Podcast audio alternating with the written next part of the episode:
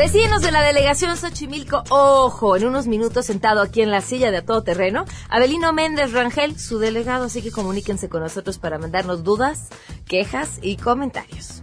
Delegado, buenas tardes. ¿Por qué la falta de agua en San Mateo Jalpa? ¿Y qué solución nos podría dar para este problema?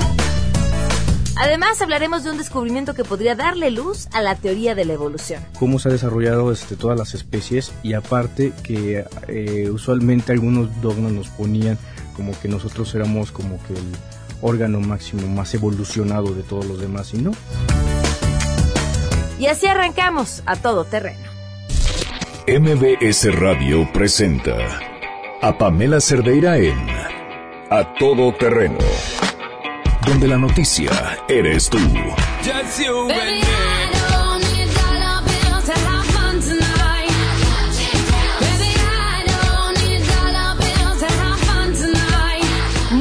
Tardes, gracias por acompañarnos este martes 21 de junio del 2016 a todo terreno. Soy Pamela Cerdeira. Les recuerdo cómo podemos estar en contacto. El teléfono en cabina 5166125. Mi número de WhatsApp para que nos escriban. Nos pueden mandar mensajes de voz, fotografías de donde nos están escuchando. 55 33 32 95 85. El correo electrónico a todoterreno arroba mbs.com y en Twitter y en Facebook me encuentran como Pam Cerdeira. ¿Les cuesta trabajo el martes? Bueno, pues nada más, ahí les digo que este martes 21 de junio es el día más largo del año en el hemisferio norte, con lo que se le da la bienvenida al verano, que seguramente pintará como un verano cargadito de lluvia, sobre todo para los que estamos en la Ciudad de México y con estos extremos a los que, bueno, pues desde la primavera que llegó y ni siquiera vimos venir, ¿no? extraña, eh, complicada, en una ciudad en la que tenemos un clima en el que tenemos que salir prácticamente preparados para todo, desde la bota de lluvia y el paraguas hasta la camisita de manga corta y bueno, pues como cebollita. ¿No? Va pasando el día y nos vamos quitando las capas y luego va avanzando el día y nos las volvemos a poner. Vámonos con la información. A todo terreno.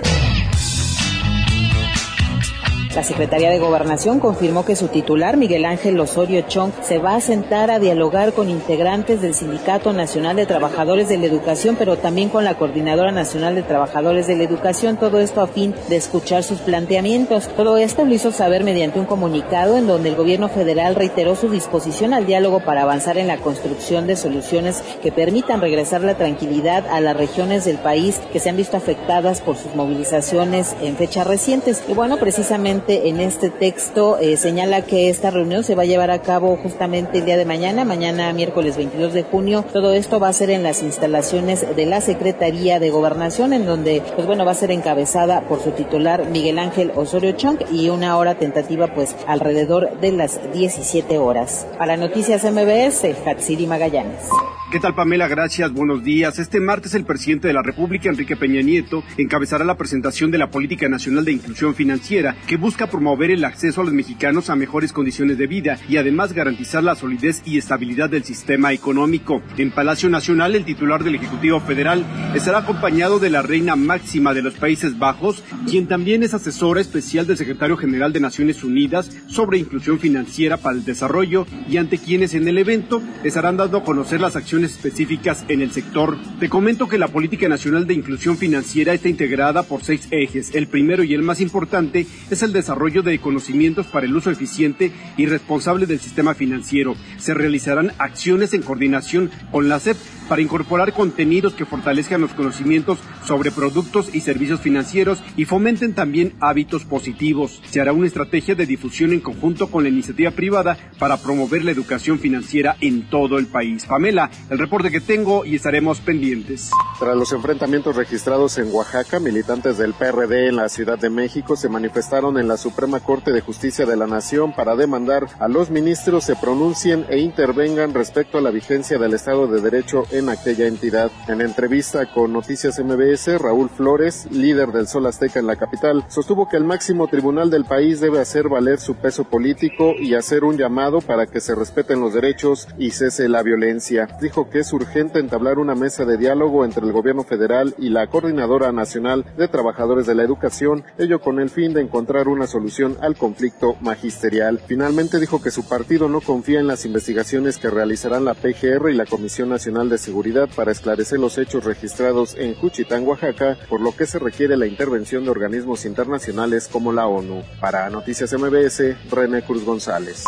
El gobierno de la Ciudad de México puso en operación su portal www.contratosabiertos.cdmx.gov.mx para que cualquier ciudadano que así lo desee pueda consultar y saber cómo y en qué se utilizan los recursos públicos, así lo señaló el jefe de gobierno Miguel Ángel Mancera. Hoy hay que seguir abonando por la transparencia.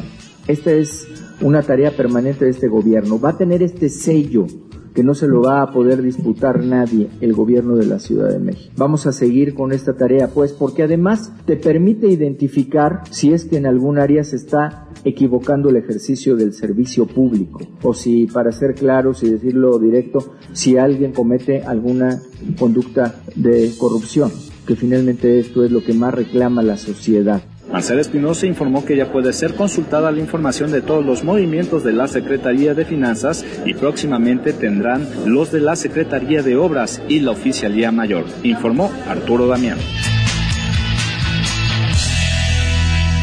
Gracias. Y ahora sí, lo que urgen son buenas noticias.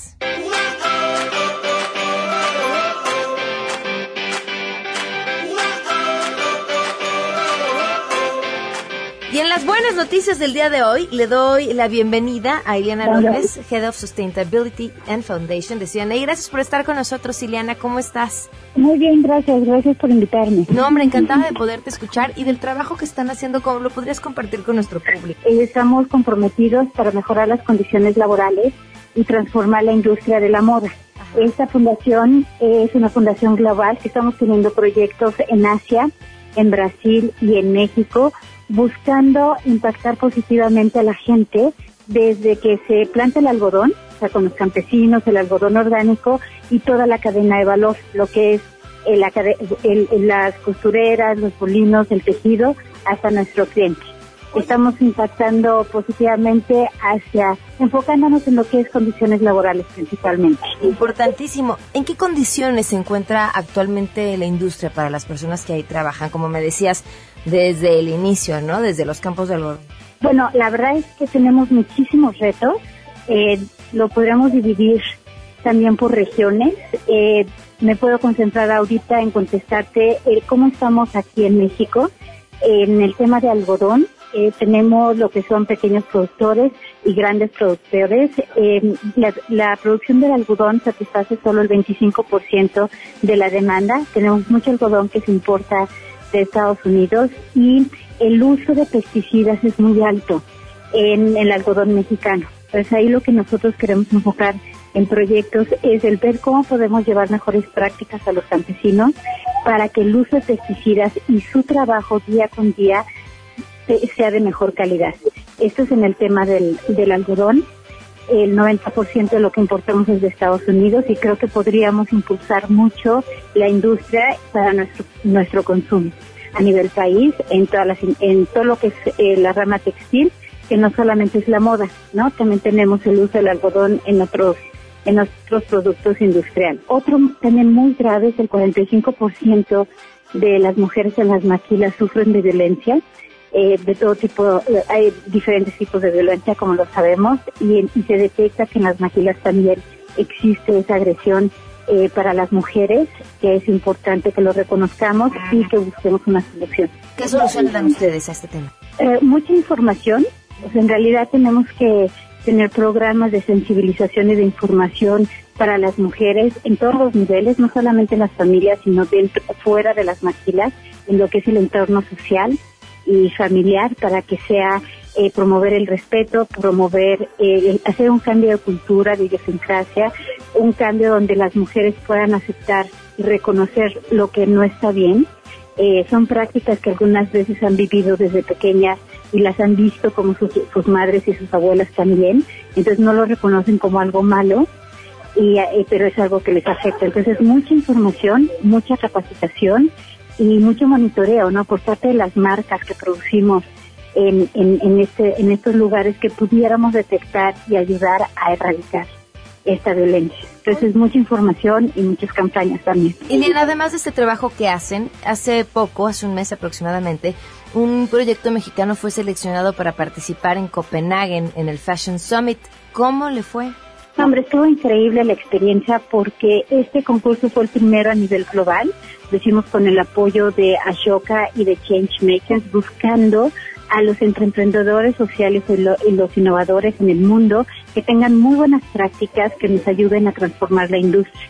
En este esfuerzo mundial logramos tener candidatos mexicanos eh, si no me equivoco, fueron como seis o siete, que fueron evaluados a nivel internacional y llegó como finalista azar y fue muy interesante para él simplemente el haber asistido al Congreso, al Summit en, en, Dinamarca, fue un aprendizaje muy valioso, el ver todo lo que está pasando alrededor de la moda sustentable, que también es algo que debemos como país ir promoviendo, el compartir su experiencia con emprendedores sociales de otro país, de otros países y reconoce, bueno, y traerse tantas ideas creo que fue muy bueno para él. Dice que empezó a ganar desde el momento en que se subió al avión eh, por, por todas estas experiencias. Y ahora lo que, lo que estamos buscando es apoyarlo aquí en México. Él está en el tema de, de telas recicladas, de cómo se incluyen algunos otros materiales de reciclado para hacerse telas y esa tela convertirse en una prenda, con el fin de que logremos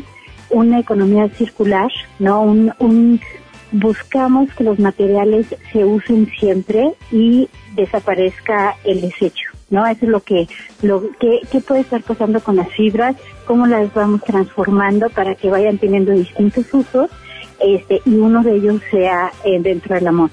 Oye, Ileana, pues muchísimas felicidades por todo este trabajo y muchísimas gracias por haberlo compartido con nosotros. No, encantada. Muchísimas gracias y cualquier cosa estoy a sus órdenes. Gracias, que tengas una excelente tarde. Pues vamos a una pausa y continuamos a todo terreno. Queremos conocer tus historias. Comunícate al 5166-1025. Pamela Cerdeira. A todo terreno. Donde la noticia eres tú. Volvemos. Pamela Cerdeira está de regreso en A todo terreno. Únete a nuestra comunidad en facebook.com. Diagonal Pam Cerdeira. Continuamos. La silla. A todo terreno. ¿Cuánto estás dispuesto a perder? Bienvenidos a La Silla. Ya está con nosotros en esta ocasión el jefe delegacional de Xochimilco, Abelino Méndez Rangel. Bienvenido, gracias por acompañarnos. Bien, gracias Pamela por invitarme a tu espacio. ¿Sabes cómo funciona esta sección? Mm, mejor dímelo. Te lo voy a explicar. Creo que ya sabes por cómo me respondiste. Cada vez que respondas y utilices la palabra sí o la palabra no, de igual forma, si lo hago yo, eh, hay que donar 50 pesos este dinero, el que se recaude al final de la entrevista, será donado a una fundación que trabaja dentro de la delegación Xochimilco, que en esta ocasión la fundación es Los Sueños de Yoyo. Es una asociación civil que lleva a cabo acciones de beneficencia en pro de los niños con enfermedades de alto riesgo y sus familias en diversos hospitales. Esto a través de regalos útiles, meriendas, tianguis de ropa y calzado, y todo se da a los familiares de estos pacientes y además hacen eventos especiales de recreación. Así que, ¿estás listo? Estoy listo, Pamela. Muy bien, te tengo miedo, ¿eh? Te veo muy preparado para esta ocasión. Vamos de una vez con la primera pregunta. Esta, por supuesto, viene directamente de un vecino de la delegación Xochimilco. Señor delegado, nos dirigimos a usted, los habitantes de Tizitlipa, porque estamos reportando frecuentemente la carencia de la luz que tenemos, señor. Quisiéramos que usted nos apoyara, porque como amas de casa, es una necesidad muy grande la que nosotros tenemos. Estamos cansados de, de, de hacer marchas, de reportar, de pedir, y no nos hacen caso. Quisiera que ustedes nos, nos hicieran el favor de ayudarnos, de apoyarnos, y nosotros lo agradeceríamos toda la comunidad de Tizitlipa. Gracias. ¿Tienen problemas de luz en esa comunidad, delegado? Sí, sí tienen problemas. 50 pesos, delegado. Muy bien. Muy graves. ¿Por qué? Graves. es un asentamiento irregular. Okay. Es un asentamiento que, este, por ley, no se pueden introducir servicios. En el momento que la delegación introduzca servicios, cualquier funcionario público se arriesga, se arriesga incluso a ir a, a la cárcel. ¿Cómo, ¿Cómo se maneja una situación así? Yo lo estoy manejando de la siguiente manera. Si te explico. Por favor. Me va a dar mucho gusto. Si te explico es... Eh, Van tres. Claro, y vamos a seguir diciendo sí a muchas cosas. ok, está bien. Mira, eh, ¿cómo lo manejo? Explicándole a la gente. ¿Qué hubo en este asentamiento? La administración anterior, de forma, por decirlo menos irresponsable, junto con la Comisión Federal de Electricidad, dieron la autorización para la introducción de una red eléctrica. Pusieron los postes, pusieron los transformadores, pusieron las bajadas de luz a cada domicilio. Como te acabo de mencionar, eso es una situación muy grave. Es una situación eh, incluso de tipo penal. Nosotros tenemos las observaciones pertinentes, ya les hemos explicado a los vecinos. Los vecinos están muy claros, excepto un grupo que es este pues es, lo tengo que decir, es antorcha, antorcha popular, que insiste, ellos dicen, pues nada más dame la autorización para bajar el switch, para hacer la conexión. Cualquier funcionario, incluido yo, que dé por escrito una, una afirmativa para hacer ese acto, está cometiendo un delito, y un delito muy grave, porque hasta ahorita esa colonia, como más de 300 asentamientos, que tenemos en Xochimilco, que son más de eh, aproximadamente, te digo, ahorita bajito, 500 hectáreas de asentamientos, este, estarían cometiendo un delito. Y se los hemos explicado, ¿cómo lo estamos manejando? En esta oportunidad histórica que tenemos de el nuevo constituyente de, de generar una nueva constitución. Aquí esta delegación y todas las que tenemos asentamientos. Que prácticamente los hay en todas. No. ¿Ah, no? No, no, no. Ojalá fuera así. No, nada más tenemos asentamientos irregulares en siete delegaciones que tienen el llamado suelo de conservación. Ok.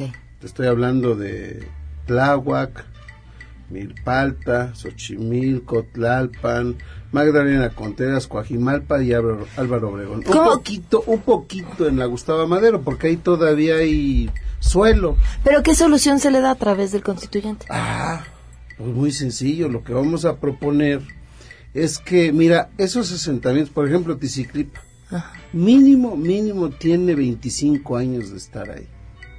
Algunos, algunas personas que viven ahí, los primeros, tienen 30 años pero el crecimiento tiene 20 años. ¿Cuál es la propuesta mía desde hace mucho? No de ahorita que estoy en el gobierno.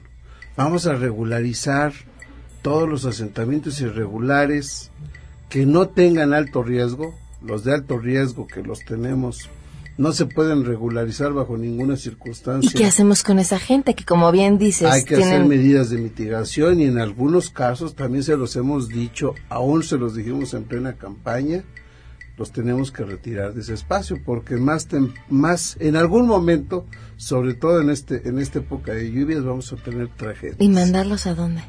Hay, hay espacios, hay espacios, hay reservas territoriales, se pueden construir más, más este, viviendas populares de adeveras en la Ciudad de México. No son muchos. A ver, es un problema bien interesante porque yo estoy segura que muchas de las personas que nos están escuchando dicen, ¿por qué habría que utilizar el dinero para tomar a personas que llegaron y se asentaron de forma irregular en espacios que no eran suyos y que no estaba permitido construir? Y ahora, desde papá gobierno, en este caso gobierno delegacional, decirle, no, hombre, no te preocupes, yo vente para acá, te pongo tu casita para que estés en un lugar de riesgo y aquí que no tengas ningún problema y que finalmente también va a promover que después otras familias lleguen y se vuelvan a, estar, a sentar en esos mismos lugares. No, no, no, no hay tal. Yo, yo te decía, ¿cuál es la propuesta? Bueno, primero te contesto a esta, a esta, lo que acabas de mencionar. Pues sí es cierto, o sea, sí es cierto que se puede utilizar, no siempre, el dinero público. Pero bueno, por un gobierno responsable yo creo que pone por encima de todo la vida de, los ciudadanos por cualquier otra consideración. Y la otra, que eh, complementa esta propuesta. A ver, regularizamos todos los asentamientos, que todos, excepto los que están en alto riesgo. A eso ya te digo, o medidas de mitigación para disminuir el riesgo o reubicación, que lo tiene que haber. Y al mismo tiempo, como lo estamos haciendo en la delegación Xochimilco, sí promovemos vigilancia ambiental que invite el crecimiento. Ya lo estamos haciendo. Este gobierno es el primero que crea una brigada de vigilancia ambiental que está en los puntos estratégicos donde se introduce material este de construcción, donde nos van a tirar cascajo y con esa eh, con esa brigada y lo vamos a demostrar con los hechos. Con esa brigada de vigilancia ambiental a la que le dotamos de vehículos, de personal, de, equipos ahorita mínimos de comunicación, estamos deteniendo la introducción de cascajo, estamos deteniendo la introducción de, de materiales de construcción, vamos a hacer una visita a casas de materiales para decirle, tú te metes a, a depositar material de construcción en suelo de conservación y aplicamos la ley. Finalmente, en este asunto, porque es uno de los temas centrales de la Ciudad de México y en particular de Xochimilco. ¿Por qué estas acciones? Y la gente lo entiende, porque platicamos muchos con ellos. Porque si no, más bien, porque la necesidad de tener el crecimiento en las 78 mil hectáreas del suelo de conservación, este, es, es impostergable esa necesidad porque es la viabilidad de la Ciudad de México. Ok. Ese es el punto. Siguiente pregunta. Por cierto, el marcador, digo, nada más hay para darnos un quemón. El delegado, 800 pesos. Y de mi lado, ni cuenta me di cuando pasó. 250 pesos por... ¿En serio? Vamos a hacer un conteo voto por voto. Totales de Morena, seguro me va a apoyar.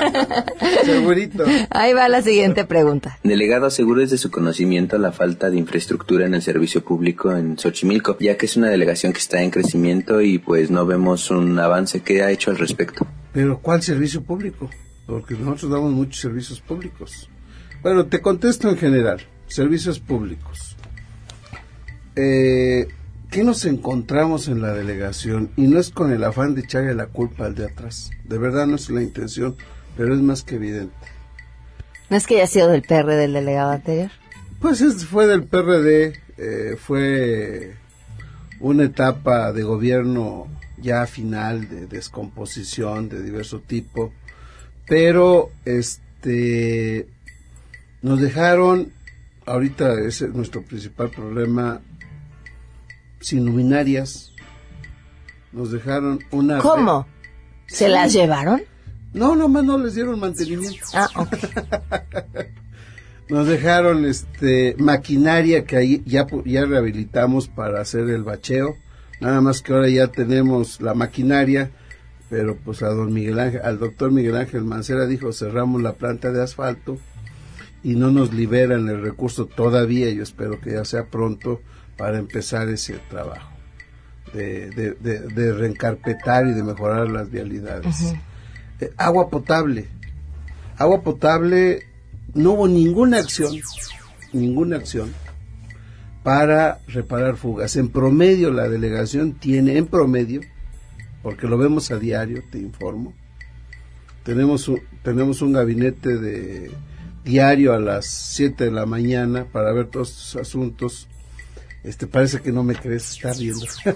Diario se despierta a las 7, a las 7 de la mañana ya está trabajando, todos los días. Diario. ¿De lunes a viernes? De lunes a viernes y el fin de semana se mantiene el trabajo los 365 días del año. Muy bien. Este, en promedio, en promedio, 10, 10, este, fugas diarias, más el rezago que tenemos. Y nos dejaron a la administración anterior sin un solo material para reparar esas fugas. Obviamente la gente ve una fuga, ve la necesidad de agua, sabe que le falta y pues se molesta. Entonces, luminarias, eh, mejora de calles en, la, en la pavimentación o el bacheo, este, eh, basura, igual, Nos dejaron sin, infraestructura. Pero a ver, delegado, ¿cuánto tiempo se le puede echar la culpa a la administración anterior y a partir de cuándo se dice qué hacemos? No, ya está. O sea, en fuga de agua ya, ya compramos los materiales, estamos abatiendo los rezagos. En, por ejemplo, en una cosa que luego impacta mucho y con toda razón, coladeras sin tapaderas, sin brocales. Claro. Nos dejaron más de 100. Nosotros ya las estamos. La gente se roba las tapas. Además, eh, agarramos a dos personas robándose las tapas. Ok. Porque montamos un operativo especial y ahí la gente llegaba y se llevaba su tapita para vender en el fierro viejo. ¿En cuánto la venden? 50, 100 pesos. Hijo, qué cora. ¿Y cuánto le cuesta a la delegación reponerla? Ahorita hicimos un gasto de más de 200 mil pesos para brocales. Ok. ¿Para reponer cuántas? Eh, bueno, hicimos una compra eh, de casi 200. Ok. Sí. Increíble. Delegado, vamos a ir a una pausa y ahorita continuamos con las preguntas de la gente de la delegación Xochimilco, mientras por supuesto en el marcador se siguen sumando pesos para apoyar esta fundación. Volvemos. Si tienes un caso para compartir, escribe a todoterreno.mbs.com. Pamela Cerdeira es a todoterreno. En un momento continuamos.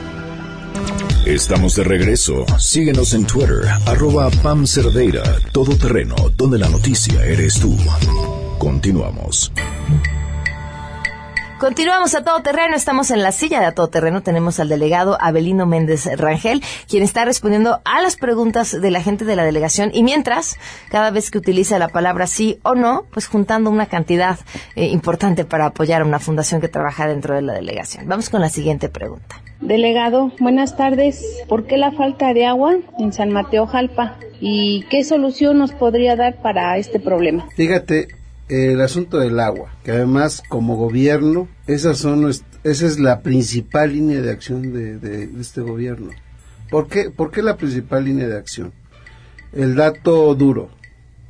A diferencia de otras delegaciones, la delegación Xochimilco es autosuficiente en agua todavía después de más de 100 años de extracción de agua del subsuelo que ha generado un grave problema en Xochimilco, todavía, no todavía los pozos de Xochimilco son suficientes para darle agua a toda la población de Xochimilco, con sus inevitables racionamientos, porque no te voy a decir que la tienen 24 horas al día. ¿Por qué la falta de agua? En San Mateo en particular, eh, por fallas en los pozos, por fallas en los pozos y por una... A nosotros no nos dejaron una red de agua, nos dejaron una coladera. O sea, 10 fugas diarias en promedio y en toda la delegación. Entonces, cuando hay esas fugas, pues nosotros tenemos que parar, cerrar válvulas, este, parar rebombeos, y la gente empieza a tener falta de agua, pero son son este momentos en la zona urbana de San Mateo de son temporales, o sea, estamos buscando que la respuesta sea lo más rápida posible. No te niego que hay ese problema, pero esa es la explicación a la falta de agua. Y también, por cierto, si la persona que habló vive en asentamiento irregular, no tiene red de agua potable y lo que hacemos es dotarla a través de pipas. Ok. Siguiente pregunta. Delegado, muchas palabras y nada de labor de bacheo en todo Xochimilco. ¿Para cuándo? Bueno, pues ya creo que lo contesté. Nos cerraron planta de asfalto. Estamos en el proceso de liberación del recurso. Eso fue una medida tomada por el tema de la contingencia, ¿cierto? Así es. Ok. Sí, esa fue una medida yo digo apresurada. Lo están padeciendo todas las delegaciones, todas supongo. las delegaciones. Ok. Sobre todo por, por un asunto que luego la, la ciudadanía no está muy bien enterada. este, nosotros dependemos en el uso de los recursos de la Secretaría de Finanzas de Gobierno Central. Nosotros no somos autónomos financieramente. Si nosotros fuéramos autónomos en, en, en el uso de los recursos, pues ya tan sencillo, ya cerró una planta, nos vamos con otro proveedor, tenemos autonomía financiera, compramos el, eh, el asfalto y se acabó, pero no está. Nos tiene que dar oficios de liberación y luego para variar perdón que lo diga, pero desde, desde el 2010, ahora resulta con que nos envían un oficio, la planta de asfalto, ahora que ya va a cerrar. Oye, ¿qué crees, delegación? Debes cuatro millones del 2010. O sea, ya les dijimos, nosotros no vamos a pagar eso, pero bajo ninguna circunstancia. Pero es una deuda de la administración anterior. No, del 2010. Ok. De, la de dos administraciones, dos administraciones anteriores. O sea, dices tú, pues ¿por qué no se los cobraron a ellos? ¿y, ¿y, en algún momento te comunicaste con el anterior delegado para decirle, pues, ¿qué es esto? Antes. ¿Y qué pasó? Mira, por ejemplo, con el anterior delegado le pedí varias cosas que las podía hacer. Ajá. Le pedí información sobre los megaproyectos. Hubo, hubo un, de, un, un acuerdo enviado por Mancera para que se abriera un proceso de de transición. O sea, incluso se hizo una comisión de transición. Esa comisión de transición tenía el derecho de conocer todo lo que estaba haciendo la administración. Faltantes, pendientes, todo. En el caso de megaproyectos, le dijimos al, al anterior delegado, oye, danos la información pues, para saber qué hacemos, ¿no? ¿Cómo nos dejas la delegación en este tema tan delicado? Rotunda negativa. No nos dieron un papelito. Un papelito no nos dio.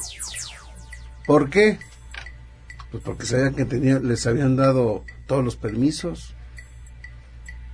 Esa fue la, la intentamos hablar también del comercio en vía pública, no movió un dedo, en fin.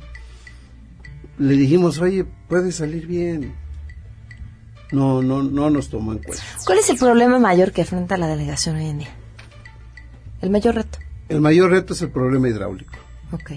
Xochimilco, Patrimonio Cultural de la Humanidad, basas esta declaratoria en su zona lacustre y, en particular en su producción chinampera. Y esta, esta zona lacustre este, tiene, tiene problemas delicados. Pero haciendo un poquito de historia, eh, ¿por qué el hidráulico? Ya te comenté una característica muy peculiar de nuestra delegación, somos autosuficientes en agua. Ayer se lo dije al, al director. Son autosuficientes, pero no les da abasto, o sea, tienen un chorro de fugas y tienen que estarla racionando, entonces. así es. Pero tenemos el recurso. Lo que necesitas son obras para reparar esas redes, que ya las vamos a hacer este año. Ok. Ya, ya, ya están las, los programas. Este, pero el problema hidráulico viene de, tiempo atrás. O sea, tenemos, nada más les digo un dato, en 1910 Porfirio Díaz fue a inaugurar un acueducto que todavía lleva agua. ¿Qué ha causado esta sobreexplotación de los mantos? De primera instancia, este, se acabaron los manantiales de la mejor agua del mundo que había en esa época. Había manantiales que alimentaban la zona chinampera. Eso ya fue. El último manantial se ha de haber cegado por ahí de 1960. La sobreexplotación de los mantos ha traído hundimientos diferenciales. Un, un caso espectacular. La zona, la zona chinapera de San Gregorio Atlapulco, que es altamente productiva. En un tramo en línea recta de, de 100 metros, pasamos de una profundidad, pasamos de una profundidad en, un canal de 2 metros, en menos de 100 metros, a una profundidad de 30 centímetros. Eso es lo que yo, puedo poner de ejemplo de lo grave que ha sido esta sobreexplotación de los mantos. Y esa es la tarea, por lo menos de este gobierno, de este, de, enfrentar este reto, el problema hidráulico. Una gran duda, hablando ya de agua, las condiciones del agua del lago son también, eh, o sea, están en manos de la delegación, ¿pueden ustedes tener injerencia en eso? Sí, junto, junto con Sistema de Aguas de la Ciudad de México. ¿Cómo está? ¿En qué condiciones se encuentra? La calidad del agua tiene diversas, diversas este, calidades. Y esto porque tenemos ya trabajando bueno, en, particular yo, con el Instituto de Biología de la UNAM, eh, desde el 2005 y, a lo largo de todos estos años, tiene diferentes calidades de agua.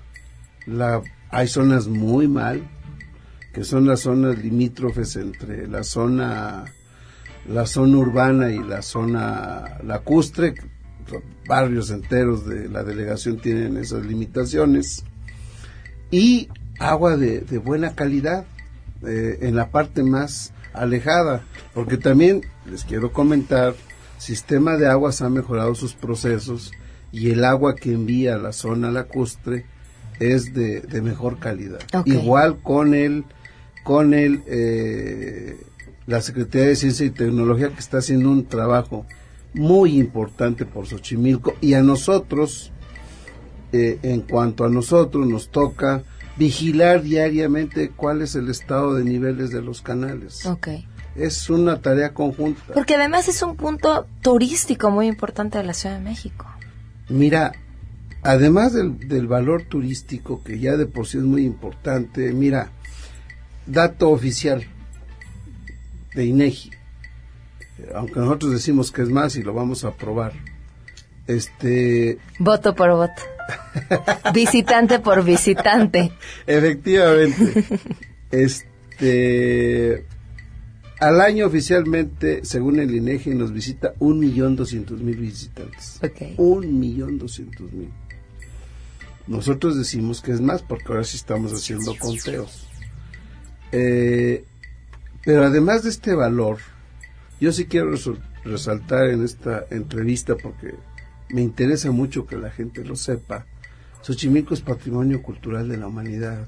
Es un patrimonio, sí, de los Xochimilcas, pero es un patrimonio de toda la ciudad, de todo el país y del mundo. Es un lugar único, excepcional. Ese es el verdadero valor de Xochimilco. Y obviamente ahí va la actividad este, turística, tenemos todavía grandes extensiones productivas.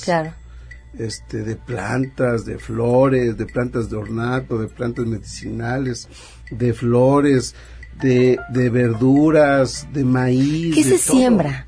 ¿Perdón? ¿Qué se siembra en Xochimilco? Lo que gustes. ¿Todo? Perdón que te diga así tan genérico, pero lo que gustes. Ok. Tenemos un clima excepcional, tenemos agua, este, ahorita con la temporada de lluvias mejora calidad del agua. Eh, lo que gustes desde la tradicional milpa de maíz, frijol, calabaza, chile que era la alimentación de los antiguos mexicanos y, y xochimilcas, hasta ya este plantas que ustedes vienen que se comen aquí en Polanco. Arúgula por si la han oído este todas las las babies todo lo que se come por acá viene de Xochimilco. se produce en Xochimilco todo. Muy bueno también ya hay también por cierto y esto es una parte importante del cambio productivo la gente también ya está en la, en la producción orgánica. Hay producción orgánica en Xochimilco, es decir, libre de cualquier contaminante, sin ningún este aditamento o, suplemento de, este de insecticidas, pesticidas, no, orgánico totalmente. Abelino, ¿traes mucho dinero? No. Ponle 50 pesos más. El marcador va en 1.750 pesos por el bien de la delegación. Ah, no es cierto, porque esto no es con recursos públicos, saben los delegados que son invitados que tienen que ser de su cartera. 350 pesos por parte del programa. Eh, bueno, pues si juntamos una buena suma, muchísimas gracias de verdad por habernos acompañado. Gracias y este pues sí te digo sí. ya, ya no estaba contando. Ah, ya no, porque esto es este, muy importante para este trabajo que hace esta fundación, que es este, el, dedicarse a trabajar con la gente eh, más este, vulnerable es muy loable. ojalá podamos también platicar con ellos porque podemos hacer muchas cosas conjuntamente. Ah, qué bien que más allá de la donación puedan trabajar de la mano. Muchísimas gracias. Gracias, Pamela. Gracias. Abelino Méndez, eh, delegado, jefe delegacional de Xochimilco, eh, con quien, bueno, pues una buena cantidad para, para apoyar a la Fundación Los Sueños de Yoyo. Vamos a una pausa y continuamos. Pamela Cerdeira es a todo terreno. Síguenos en Twitter, arroba Pam Cerdeira. Regresamos. Pamela Cerdeira regresa con más en A Todo Terreno, donde la noticia eres tú. Marca el 5166125.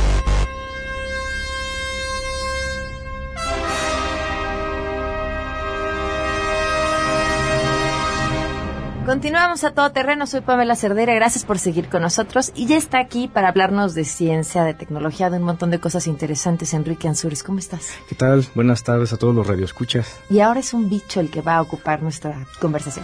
Sí, claro, hoy, vamos a hablar un poco de genética. Ajá. Entonces, eh, recientemente eh, investigadores de España han estudiado un bicho eh, llamado Oicoplenura dioica. Okay. Si el radio escucha alguna vez ha ido a la playa, se mete al mar y a lo mejor ha percibido que hay como nieve dentro del agua o como basurita blanca, bueno, pues son ese tipo, son esos organismos básicamente parecidos al plancton. Pero aquí lo interesante es que estos investigadores llevan trabajando ya de tiempo y en otros dos centros de investigación que están en Japón y, en Noruega. Este bicho particularmente le ha sido de interés a la ciencia debido al tipo de, genética que tiene. Entonces, lo que descubrieron los, estos investigadores españoles es que la genética que tiene este bicho básicamente no se ha modificado en mucho tiempo y se han perdido genes muy, muy especiales. A comparación de, nosotros que tenemos este, todo un mecanismo para reparar nuestros genes, eh, pues este bichito no lo tiene. Entonces ha conservado mucho de lo que, lo que de, sus este, antepasados como tal. Entonces lo que sea, lo, lo que es interesante en este caso es que aparte de poder eh, ayudar a entender cuál es el organismo en común que tienen básicamente todos los animales, incluidos nosotros, digo animales porque a algunos no les gusta que se diga esto, pero somos, animales, somos animales. Y precisamente el, estudio de este bichito nos da ese sustento y sobre todo da todo, todo, toda una serie de conocimientos más que apuntan y, sustentan la teoría de la evolución. Lo que te venía comentando es que a veces en nuestro lenguaje común el término teoría es como que mal usado, porque dicen teóricamente podría ser esto, pero no. Lo usamos como si fuera una hipótesis.